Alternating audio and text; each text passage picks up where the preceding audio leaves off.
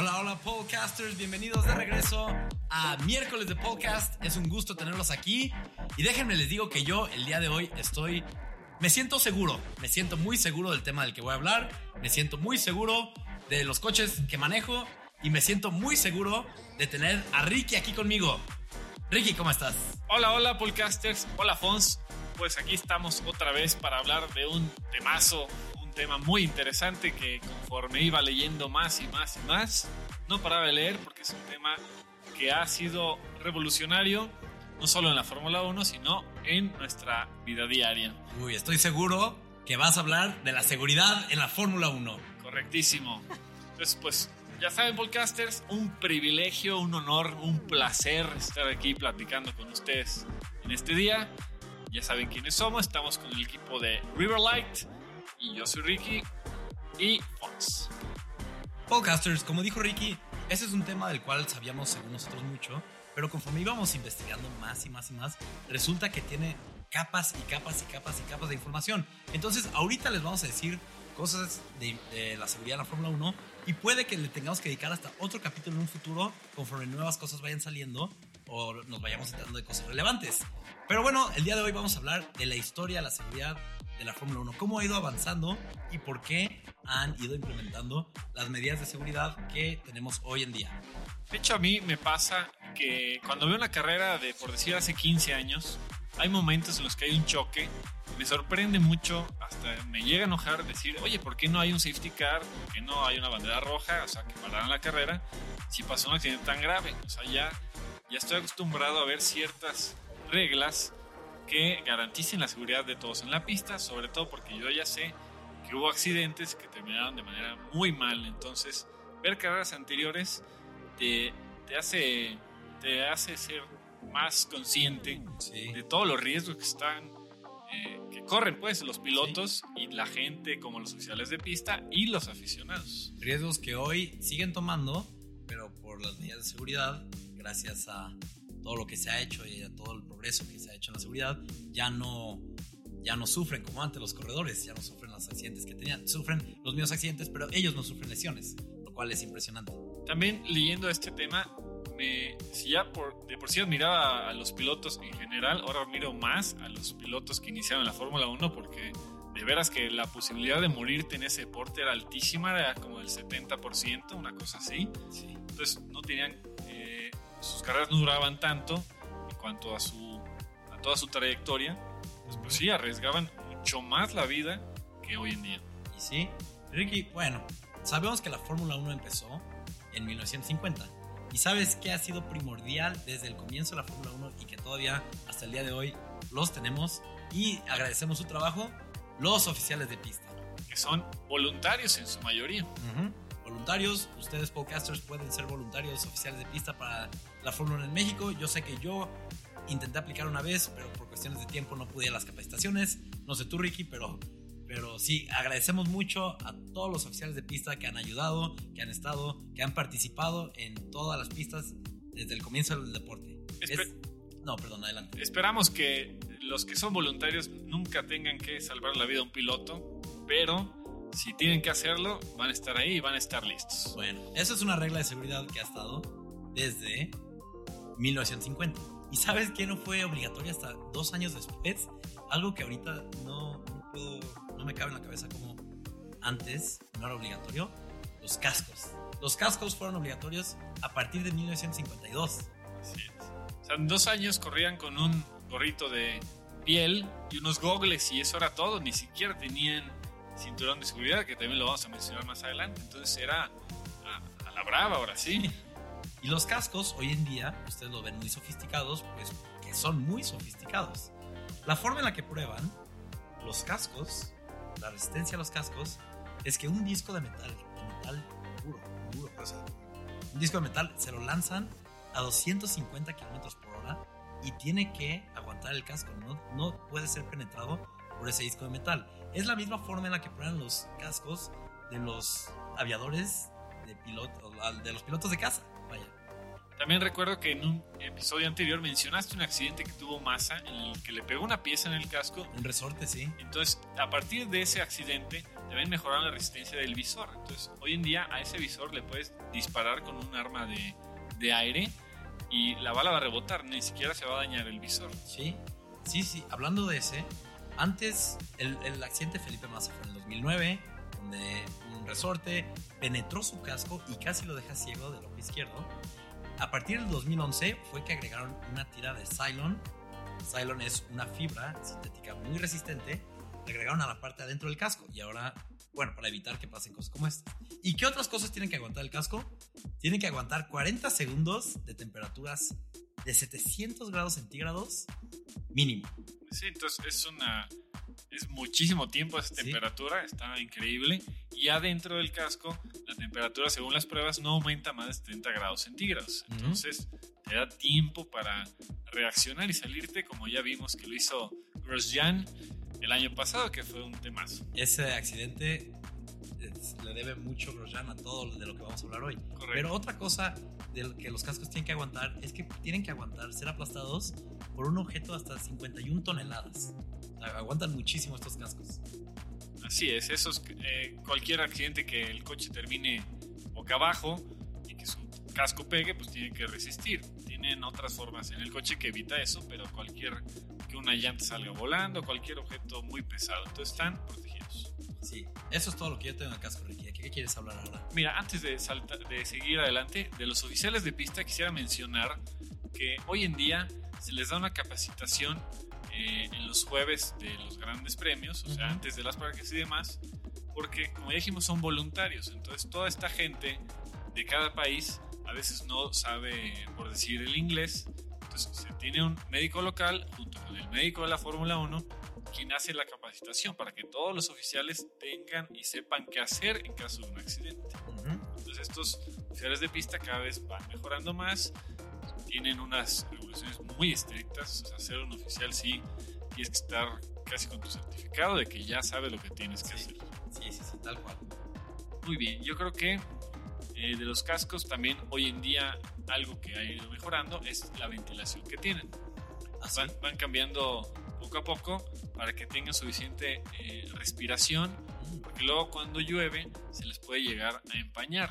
En la última carrera que hubo este año en Italia, Stroll se estaba quejando de que se estaba empañando, entonces tiene ya cierta ventilación, inclusive el visor, que ya se mejoró después de lo de masa, también se le agregó eh, el mecanismo que vemos en los coches para desempañar. Mm. Entonces tienen tecnologías muy avanzadas y aparte toda esta resistencia y seguridad. Sí. Bueno, en los cascos yo ya no tengo nada más que decir. Nos pasamos a los trajes. A los trajes, que también son muy pesados, muy avanzados.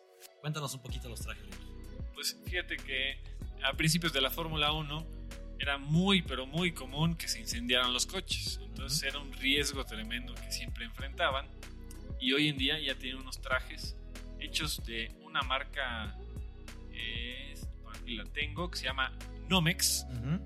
que es una fibra parecida al nylon, de la que hacen todo el traje desde su, digamos, ropa interior, que es su primer capa, la que se pone en la cabeza, fue el, el nombre.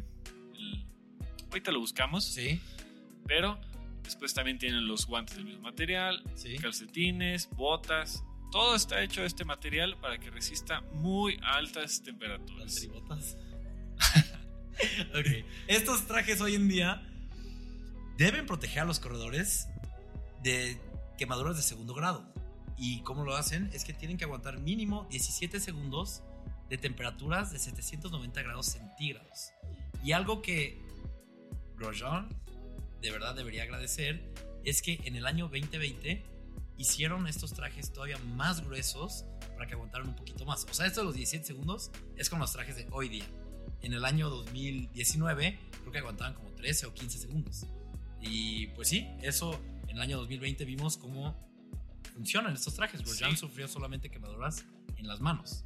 Y, y en el pie, porque no tenía una de las botas. Sí. Entonces pisó No un, un metal ardiendo y de ahí fue su, su Es, herida. es muy importante tener puestos sus Valtteri botas en caso de un choque. ¿Qué más tienes que decir de, de los trajes. De los trajes, eh, pues también, obviamente, si, digamos, debajo de, de todo ese traje trajeras una ropa de algodón o qué sé yo, al momento de estar en una situación como la de Román, se, se derretiría esa tela dentro de ti, entonces te causaría unas quemaduras Tremendas. tremendas. ¿sí? Entonces, eh, la importancia de hasta ponérselo bien y que no traigas otros materiales, porque los demás no, simplemente no van a aguantar. O sea, el calor sí entra a ti, pero no te achichar. Ujú, Muy bien. Bueno, aquí yo con las, con las cosas de seguridad yo me estoy yendo por fechas. Entonces, el traje es obligatorio desde 1975. Y obviamente el traje que tenemos hoy día es mucho más avanzado y diferente que el que teníamos en 1975. Pero bueno, al, sigue- al siguiente tema que quiero tratar, que es, es obligatorio desde 1981, es lo que es conocido en inglés como el Survival Cell o en español como el habitáculo de seguridad. Vamos a decirle el caparazón. El caparazón, que es lo que rodea al corredor, es lo que rodea al cuerpo del corredor. Y es un caparazón que no puede ser penetrado por muy fuerte que sea el impacto. Tiene que ser, creo que es como la segunda parte más fuerte del, del coche, la primera siendo el tanque de gas. Ese sí no puede ser penetrado por absolutamente nada. Pero el, el caparazón este es obligatorio desde 1981. Y desde el 2007, ya hablamos un poquito de Cylon, que lo tienen los cascos. Desde el 2007 tiene que tener capas de Cylon, este, este caparazón, para mejorar la seguridad. El Cylon, para que te des una idea, antes o un tiempo fue usado para hacer chalecos antibalas. Tristemente fue retirado porque tiene una degradación muy alta bajo el sol. Entonces, ahorita vamos a hablar un poquito más de eso. Sí, entonces el chiste de este survival cell, de este espacio que mantiene al piloto, es que sea prácticamente indestructible, que se despedace todo el coche, Ujú. pero esa área quede intacta, como lo vimos en el accidente de De Robert Kubica en el 2007 en Exactamente, Canadá. Sí, ese coche, ese coche quedó completamente destrozado, pero el caparazón dejó a Robert sano y salvo. Creo que solo sufrió una pequeña fractura en, En el tobillo. En el tobillo, una tontería así. Ves el choque y no puedes creer. Brinca, vuela, pega una barrera, pega en otra, recorre la pista. O sea, es- Cuatro volteretas. No, no, no. 2007, Robert Kubica, Canada Crash. Búsquenlo. Y, y asómbrense por cómo la seguridad ha avanzado en este Y, y fíjate que en esa carrera es donde me, me brinca esto de la bandera roja y safety car, que nomás fue safety car. O sea, Sí. después ves a los coches formados otra vez safety car pasar por ahí mismo, por la curva, y ahí Sí. está Kubica peleando por su vida, ¿no? Sí, sí, sí, sí. Hablando de safety car, ¿sabes que el safety car existe desde 1975? Pero no fue oficialmente una parte del deporte hasta 1993. La velocidad máxima del safety car hoy día, el safety car que vimos, bueno, que lleva varios años, es el Mercedes, la AMG, con una velocidad máxima de 315 km por hora, que es muchísimo, pero pues, es menos que un Fórmula 1. Y curiosamente, los últimos 21 años han sido conducidos por el mismo conductor. Ya lleva 21 años Bernd Mailander, un alemán, conduciendo el safety car de la Fórmula 1. Y bueno, también hay una entrevista muy buena con él, en el que habla de cómo es ir eh, a la cabeza de un coche Fórmula 1. Ujú. Eh, obviamente son muchísimo más rápido que ellos. Y él habla, por ejemplo, de cuando era Schumacher, cuando era Vettel, ahora que es Hamilton, cuando es Max Verstappen. Ejemplo, dice que Schumacher, eh, muy respetuoso, siempre mantiene su distancia, que cuando es Max, siempre lo tiene encima, le va pisando los talones. Eh, cuando es Hamilton, a veces también dice que casi lo rebasa, que Sí, siente que Hamilton. un día le va a pegar. Muy conocido por quejarse del safety car. Entonces realmente en el safety car van eh, a todo a máquina, Sí. aunque no lo parezca en la pantalla, pero siempre van a lo máximo, siempre cuidando obviamente la seguridad. Y para los podcasters que no saben qué es el safety car, el safety car es un coche de, de pista, coche común y corriente que si tuvieras el dinero y las ganas tú lo puedes comprar, que lo que hace es poner el paso. Él es, es el coche que dicta el paso para los coches de Fórmula 1 que no puedan ir a, may- a cierta velocidad. Y esto pasa casi siempre cuando hay un choque muy grande que tengan que limpiar la pista. Entonces el safety car junta a todos los coches de Fórmula 1 este, pasan por el choque y en lo que todos, en lo que se tardan en dar toda la vuelta, que van más lento de lo normal, salen los oficiales de pista, limpian, se acerca el safety car, todos se meten a, se ponen atrás las barreras, pasan los coches, etc. Y dije 1975, pero en realidad 1973 fue la primera aparición de un safety car en el Gran Premio de Canadá. Y bueno, según yo, la, ahí siempre ha sido Mercedes. Por ahí recuerdo una carrera en Canadá que se vio, no, se vio un Civic. Ah, sí, por ahí. También, un también. Honda Civic. Ha habido de- Lamborghini también. Sí. Ha habido unas Renault. pequeñas excepciones. El Lamborghini fue una conmemoración a, a Italia, me imagino. Tal vez, tal vez. Sí. Y hoy en día, en la temporada 2021, agregaron un Aston Martin. Sí, también conducido por Mailander. Él feliz con sus juguetes nuevos. Sí, y estos coches, este coche, el safety car, tiene muchísima tecnología dentro, recibe muchísima información de, pues del- de, de los oficiales de la carrera, no tanto de los oficiales de pista, de quién está atrás, de cuánto tiempo tiene que estar ahí, de cuándo le tiene que avisar a los coches que ya se va a meter, porque es muy importante que los coches de Fórmula 1 estén enterados de qué está haciendo el, el coche de seguridad. Y después del coche de seguridad, algunos años después, también en los 70s, se implementó oficialmente el coche médico, que también es un Mercedes, digamos, común que puedes ver en una ciudad, que lo maneja también un ex piloto de Fórmula 1, que es Alan Van der Merwe, y el médico oficial de la Fórmula 1, Ujú. el señor Roberts, que también ya tiene una gran historia, obviamente todos los pilotos lo conocen, Ujú. y él a ellos, quien eh, tuvieron esta popularidad por el choque de Grosjean, que se acercaron al fuego y lo sacaron. Entonces ellos también eh, siempre están listos en la carrera para cualquier accidente que hay. El, el coche está equipadísimo para Sí. saber dónde van exactamente, qué, qué signos vitales tienen los pilotos y demás Sí. y a cierta eh, fuerza de impacto, ahora que con tantos sensores miden las fuerzas G, se activa automáticamente el coche médico. Sí. Entonces, el coche médico, podcasters puede que no lo conozcan gracias a, los azares del destino, porque qué bueno que no se necesita usar, porque si se necesita usar es porque es un choque grande. Pero el, el coche médico siempre va a acompañar a todos los coches en la primera vuelta. El coche médico va a ir hasta atrás. Entonces, si se fijan en el arranque, ahí pueden ver al coche médico hasta atrás y los va a acompañar hasta la mitad de la pista, donde se va a meter y se va a quedar en modo espera, por si, como dice Ricky, hay un choque grande y los sensores de los coches de los cuales vamos a hablar más adelante. Ricky, creo que no nos va a dar el tiempo para hablar de todas las cosas que No tenemos que creo hablar. que no. Pero Sigamos. entonces, eh, chequen de los sensores de los que vamos a hablar en el próximo capítulo, Ah. podcasters, la próxima semana. Ese de los sensores también es un tema Es- muy es un interesante, es, una innovación increíble. Sí, correcto. Entonces, este, este medical car, el coche médico, si hay un choque que registra fuerzas mayores a 5G, creo. Por si ahí me 4 o equivoco, 5, sí. Ujú. Él le- recibe automáticamente una- un, un aviso que tienen que ir, que tienen que ir y estos, estas personas, tanto el conductor como el, como el médico, siempre están dentro del coche. Están, toda la carrera están sentados esperando a que no los llamen. Y si los llaman, están listos. Sí, entonces, en el momento que se registra un choque así de fuerte, el control de la carrera inmediatamente pone safety car, Ujú, alerta a todos los pilotos y el coche médico sale. ujú. Y ahorita que dijiste, en la arrancada vamos a ver el coche médico y se sale a media vuelta, ¿por qué? Porque si no lo van a alcanzar. Sí. O sea, el coche médico no alcanza a dar una vuelta ni de chiste antes de los de Fórmula 1. El coche médico es aún más lento que safety car, entonces, bueno, hace lo que puede, hace lo que puede. Y en el coche de Grosjean, en el coche, en el choque de Grosjean, choque del cual vamos a hablar mucho, está, vimos la importancia por la cual el coche médico lo sigue en la primera vuelta, que es la vuelta donde es más probable que haya un choque.